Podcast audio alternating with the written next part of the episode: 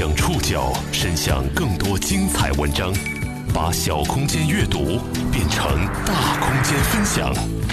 报刊选读，把小空间阅读变成大空间分享。欢迎各位收听今天的报刊选读，我是宋宇。今天为大家选读的文章摘自《三联生活周刊》。这是一个关于孩子失而复得的复杂故事。二十六年前，朱小娟的儿子丢了。孩子丢失三年后，一张亲子鉴定把一个叫盼盼的男孩送还到这个家庭，也暂时抚平了朱小娟的伤痛。可二十多年后，另一份亲子鉴定报告却打破了这个家庭的平静。朱小娟发现自己抚养了二十多年的盼盼是别人的儿子。盼盼成了大学生，他的亲生儿子却长成了一个没有文化、酗酒，连基本的生存都很难保证的人。报刊选读今天为您讲述被保姆偷走的孩子。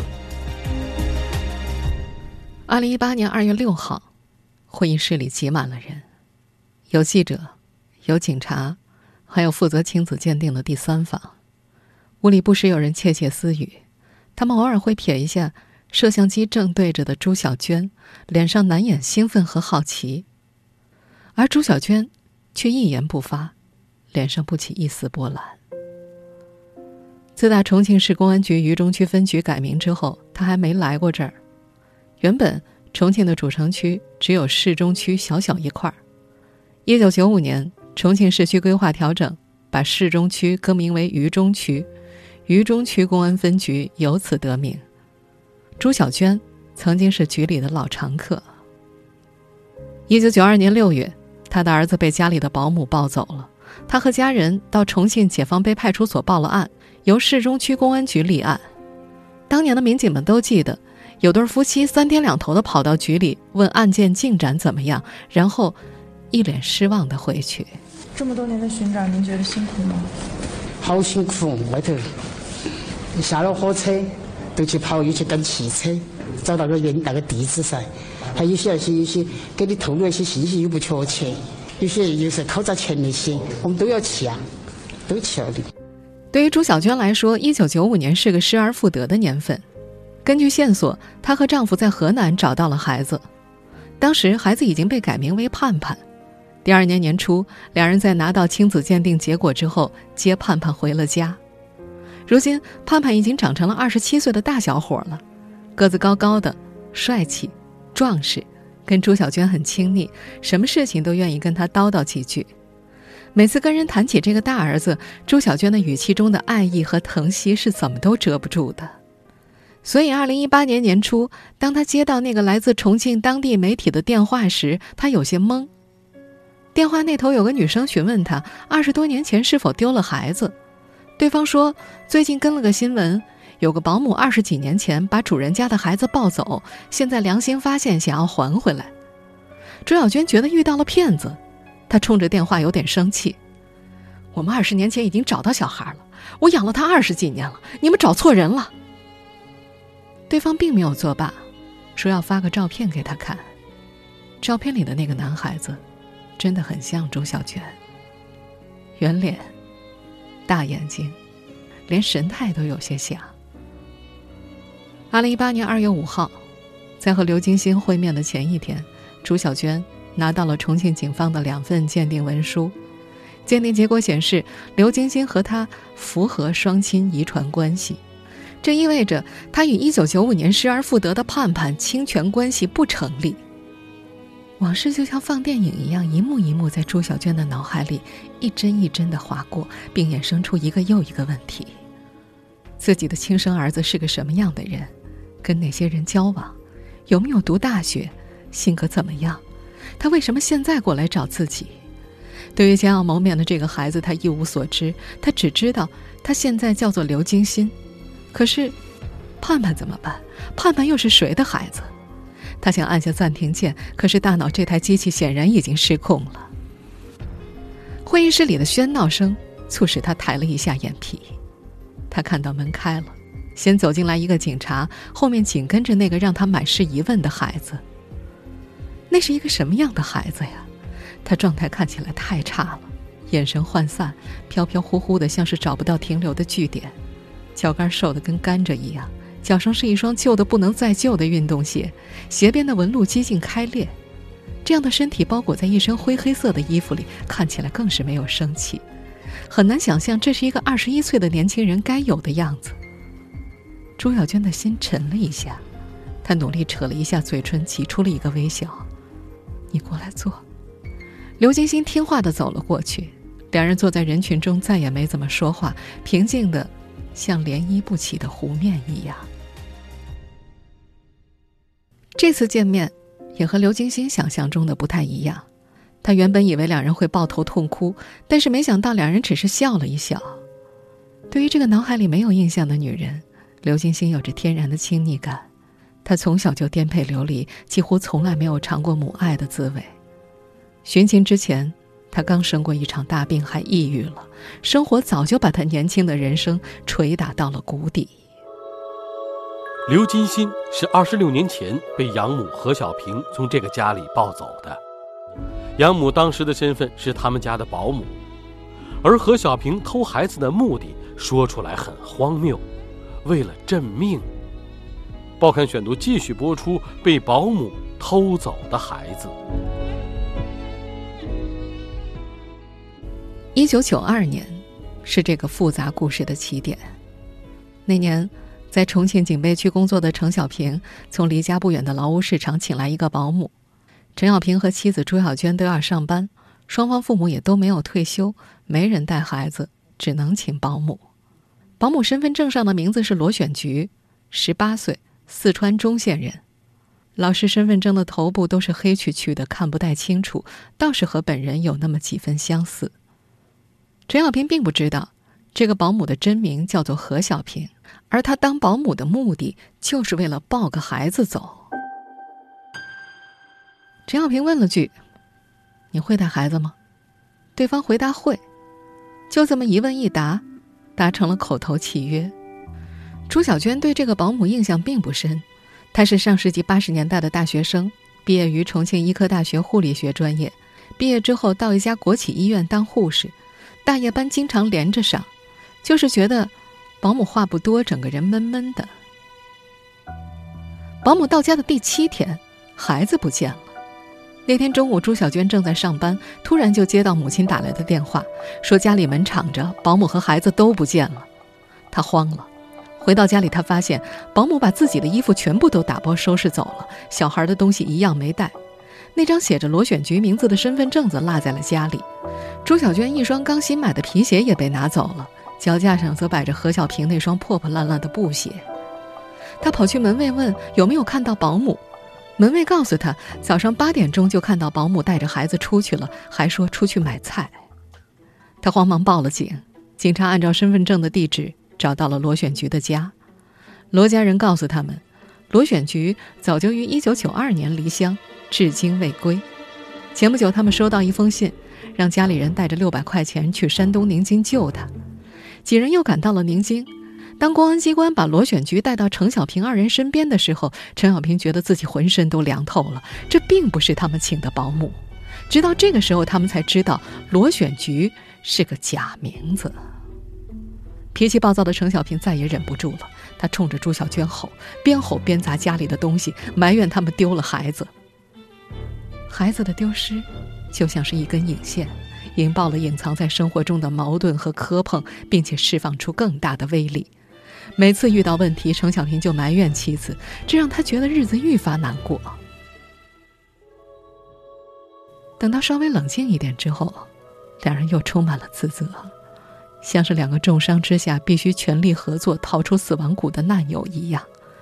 他们开始回忆和保姆相关的点点滴滴，以便给警方提供更多的细节和线索。朱小娟的母亲告诉她，保姆曾经提到自己有个邻居，先后生了两个儿子，但都相继死了。算命先生说他八字大，家里人不待见他。程小平则对保姆的年龄产生了怀疑，觉得她不应该是十八岁，看着总得有二十来岁，说话和走路的架势也像是生过孩子的。程小平的判断没错，假冒了罗选菊身份的何小平当年二十一岁，老家位于四川南充一个偏远的山村里。到了二零一八年一月初，他主动出现在媒体视野。去带起都走了喂，他说喂，就是奔着这个有小孩的家庭去找是吗？哎哎，当哎对对对，就是那个男主他说，他说你带娃娃嘛。在接受媒体采访的时候，这个中年妇女声称，看了一档电视寻亲节目受到感动，为了赎罪，主动向警方投案，并借助媒体在重庆大张旗鼓地为儿子刘金鑫寻找亲生父母。在接受采访的时候，他大多是笑嘻嘻的，口气平淡，没听出任何的内疚和自责。你听我摆嘛，我以前都是九一二年嘛，爸，我结婚结得有点早，结婚就生了第一个孩子死了，生生第二个也死了。在他的描述当中，他自称十八岁时经亲戚介绍和前夫结婚，到了夫家后先后生下两个儿子，第一个只活了四十多天就夭折了，第二个儿子养了十多个月，有一晚突发急症，哭了几声也没了。二儿子死后，他又一次想到了村里老人的说法：“你八字大命硬克孩子，必须要捡个孩子回来认命，自己的孩子才养得活。”他说自己那段时间都魔怔了，做梦都想要孩子。那个娃子跟我的娃跟巧合的嘛，一个娃子跟我娃差差不多，也不哭。他认为自己跟刘金星有缘分。他说这个孩子是正月二十一出生的，只比自己死去的小儿子小十天，看起来大小也差不多，眼睛也有点像。他想自己出来的时候，并没有人知道第二个孩子死了，村里人只当他带着孩子出来跟丈夫打工，带回去也不会有人怀疑。于是那天，女主人去上班，男主人也在前几天出差了。他觉得是个好时机，他背着行李，抱着孩子，坐上了一辆大巴，就这么回了南充。都等大摇大摆的时候，我抱起娃儿们就出了那个大门，一个远远的出了大门，都抱到菜园门赶车，就带回了养，都养了么二十多年了。他说自己当时并不觉得这个事情犯法。被偷回来的刘金鑫并没有被好好对待。二十六年过去，他长成了一个失败的无能青年，生活落魄，酗酒成性。回顾他的成长岁月，何小平早就有甩掉他的心思。报刊选读继续播出被保姆偷走的孩子。刘金星被抱走之后，先是被何小平带到家里养了一阵。何小平的前夫很凶。也知道这个孩子的来历，动不动就打他骂他。到了一九九五年，何小平又生了个女儿。作为一颗镇命石，刘金鑫完成了何小平赋予他的使命。但是前夫嫌弃何小平生的是女儿，对何小平又打又骂。何小平又萌生了把刘金鑫送回去的想法。他去公安局打听，打车又打到另一个是是那个派出所去问，我不敢在当地问了。为了使自己不受牵连，谎称孩子是亲戚从别人家抱的，现在亲戚有了小孩不想养了。公安局的人告诉他：“你亲戚的行为是犯法的，孩子又不是别人送他的，公安局不会放过他的。”哎呦，天哪，这个要坐牢的哦！你是拐骗了他。那个警官给我说的五年那时候，他说你至少起要判六七年。他说，何小平只得放弃了这个想法。到了一九九六年。他的前夫因为偷东西被判刑十一年，何小平带着女儿离开村子去南充打工，刘金星就像被随手丢弃的家具一样被扔在了老家。他一共被换了三个地方，先是在姑姑家，后来又去了大舅公家、外婆家。直到和亲生母亲朱小娟相认之后，刘金鑫才知道自己确切的出生日期是哪一天。原本何小平一直告诉他：“你是大年三十生的。”也总是以此为借口不给他过生日，理由是过年都忙不过来，谁给你过生日啊？而他身份证上则写着一月二十五号，这是何小平的母亲给他报上去的日子。刘金鑫也并不是他原本的名字，十岁之前他叫刘海洋。何小平把他抱回来之后，直接用了死去的第二个孩子的名字和户口，直到小学四年级，他被何小平接到南充，这才改了名字。还是外婆改的。提到过去，这个二十七岁的男生会偷偷的抹眼泪，他很不愿意回忆。他说自己现在性格都是飘的，做一件事情静不下心来，坚持不了很长时间。他觉得可能和小时候的经历有关系。到了两千年，何小平在南充市买了房子，再也无人接管的刘金鑫被接了过来，送进了寄宿学校。那是个很差的学校，一个班只有二十多个人，全部都是打工家庭的子女。在班里，他逃学、打游戏、结交小混混，直到老师找上门，何小平才知道刘金星已经很久不上学了。说起这个被自己偷回来的孩子，何小平基本没什么好话。他说自己根本没时间管他。他又说自己弟弟和弟媳都出外打工，也没有人管娃，但是人家孩子就很听话，知道往家拿钱，还读了个博士。三联生活周刊的记者和何小平见了两次面，每次聊天都超过一个小时，他几乎没有提到过刘金星的好，只有在记者告诉他刘金星让生母朱小娟签了对他的免责书时，他才提了一句：“啊，他有一点好，不偷不抢。”初二没有读完，刘金星。就不愿意上学了，何小平也没有阻拦。刘金星去了广州，在工厂拧螺丝钉，每天保持一个动作，像机器人一样。何小平可不管这些，他觉得只要他能往家里拿钱就可以了。离开家的刘金星获得了自由，有了打工的钱，他给自己买香水、买衣服、买手机，仿佛只有这样才能给自己安全感。他还在夜店里结交了一批朋友。每天十点以后过去喝酒，熟了以后，很多组酒局的人都会叫他，因为喝得多，玩得开。直到现在，刘金星还觉得这是他打工时最快乐的日子。他喜欢那种醉酒晕乎乎的感觉，因为什么事情都不用去想。困扰他的事情很多很多，为什么母亲总是对他不管不问，对妹妹却各种呵护？为什么父亲不喜欢自己？他想得烦了就去喝酒，左手一斤白酒。右手一瓶啤酒，他也不吃东西，就那么一杯一杯的灌自己，只为快点醉掉。喝酒误事，他先后丢了好几份工作，只得又回家来。十八岁的时候，他觉得修小汽车是个不错的生计，想去学。何小平不准，觉得修跑运输的大卡车才赚钱，他只好去了。刘金星个子小，连后轴都抱不动，学了一段时间，他放弃了。何小平又觉得开挖掘机好，赶着刘金星去学。他在半山上挖了半年，又不干了。挖山很枯燥，整天待在车上，连个人影儿都看不到。二十出头的青年根本就待不住。这么一系列事件下来，让何小平对刘金星的意见越来越大。干什么工作都很累，又想赚钱，好吃懒做，不挣钱也就算了，天天找我要钱。尤其是去年定亲失败之后，他觉得刘金星成了废人。当时刘金星和女友已经谈了两年多恋爱，打算结婚，对方找刘金星要十万彩礼，何小平说拿不出，女方家不同意，就这么分手了。分手后的刘金星就在家里喝酒，醒了喝，醉了醒，几乎不出门，还有几次喝到吐血。他开始幻听，总是能听到老鼠或者猫走动的悉悉嗦嗦的声音。他还听到邻居在外面说他这不好那不好，但走出去看了一遍又一遍，并没有人。严重的时候，他甚至有自杀的想法。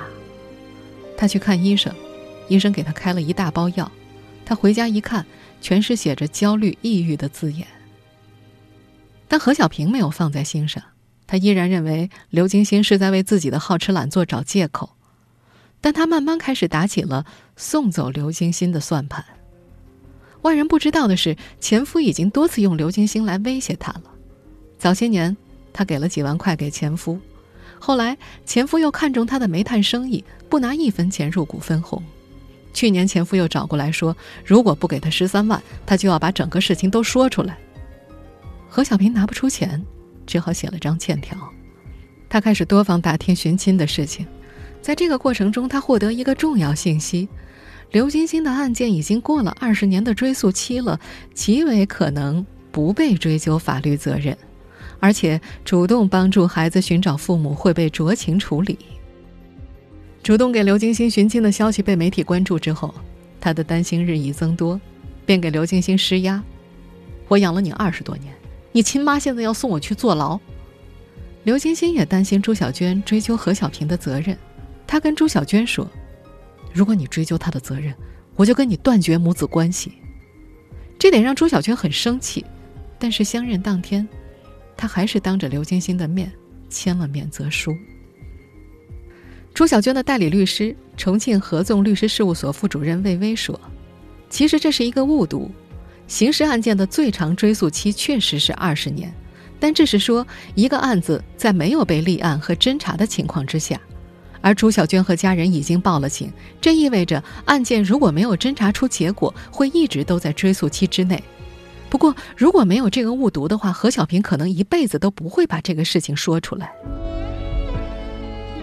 刘金鑫终于和生母相认了，然而对于深涉其中的所有人来说，命运操纵的这个玩笑才刚刚开始。他们并没有因为相认，就此幸福起来。报刊选读继续播出被保姆偷走的孩子。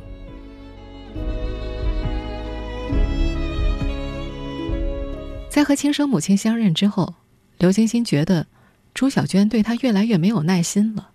他举了个例子：“我放个假好不容易过来，他都没问我为什么没到家里，连句敷衍的话都没有，还说最近忙没时间管我，让我在外婆家待完自己回南充就行了。”而对于这个情况，朱小娟则有另外一番解释。你看他来了都不跟我说一声，直接到外婆家去是什么意思呀？我平常工作这么忙，哪有时间照顾他？外婆年纪这么大，他去打扰外婆，都是给外婆增加负担和麻烦吗？朱小娟还觉得刘金星越来越敏感了。几个人一块去外婆家吃饭，外婆拉着刘金星和弟弟说：“你们都是我的孙子。”将来结婚的时候，我当外婆还是会表示的。我也没啥钱，但你们几个呀，我都会一样对待。而这恰恰是刘金星最忌讳的点，他一下子急了。我又不是来找你们要钱的，你们不要反复说这个事情。朱小娟听了很不是滋味儿。刘金星，你怎么说话呢？外婆不是这个意思，外婆是说你们都是她的孙子，她一视同仁。母子俩刚相认的时候，会经常在一起聊天，双方都迫切想知道彼此的过去。朱小娟会给他讲和他的亲生父亲程小平恋爱的故事，讲他们如何寻找刘金鑫，也给他看他小时候的照片。刘金鑫在家里看到了一只萨克斯和一只圆号，朱小娟告诉他，那是盼盼用剩的旧物。盼盼，就是一九九五年找回来的那个朱小娟认错的儿子。在盼盼回来之后，朱小娟用尽所有的力气去补偿这个孩子。为了照顾好盼盼，她不惜把小儿子送回了老家。可当时的他没法预料，命运对他的戏弄并没有结束。他的亲生儿子刘金鑫一直在何小平那儿过着居无定所的生活。刘金星很羡慕盼盼，他把对方称为“另一个我”。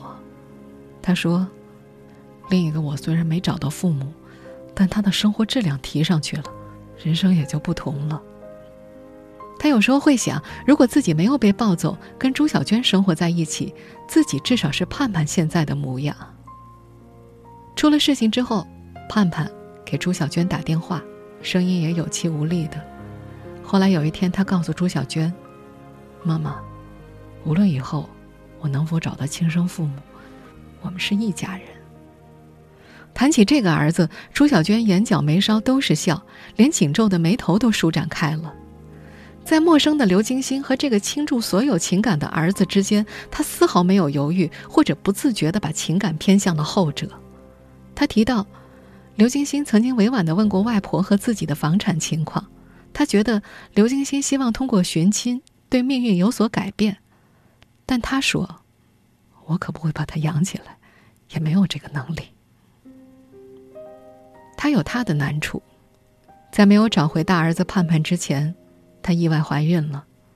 原本，根据他们孩子走丢的现实情况，她和前夫程小平可以申请一个新的生养指标，但在计划生育年代，怀孕之后再申请是违反政策的。她被工作的医院罚了款，程小平则被要求转业到银行做柜员。程小平觉得憋屈。拒绝去上班，沉溺在家里玩期票，赔了很多，最后，两人离了婚。陈小平欠了一身债，在读高中的两个孩子都归朱小娟抚养。在两个儿子相继工作之后，朱小娟以为苦日子终于熬过去了，可哪晓得又出了这个事情。她说：“何小平如果不把这个事情揭穿的话，我会一直认为自己找到了儿子。他们虽然文凭不高，但起码能够自食其力。现在我亲儿子这个样子，你说我心里是啥子心情？”朱小娟觉得，自己和亲生儿子刘金鑫以及养子的命运，都被1996年河南高院出具的那份亲子鉴定改变了。她已经全权委托重庆合众律师事务所对河南高院进行起诉。基于案件的复杂性，这家律师事务所组成了一个三人律师代理团，都是经验丰富的律师。此外，还配备了两名助理律师。言外之意就是，无论是律师还是朱小娟，迎接他们的将是一条漫长的路，这不是一件容易的事情。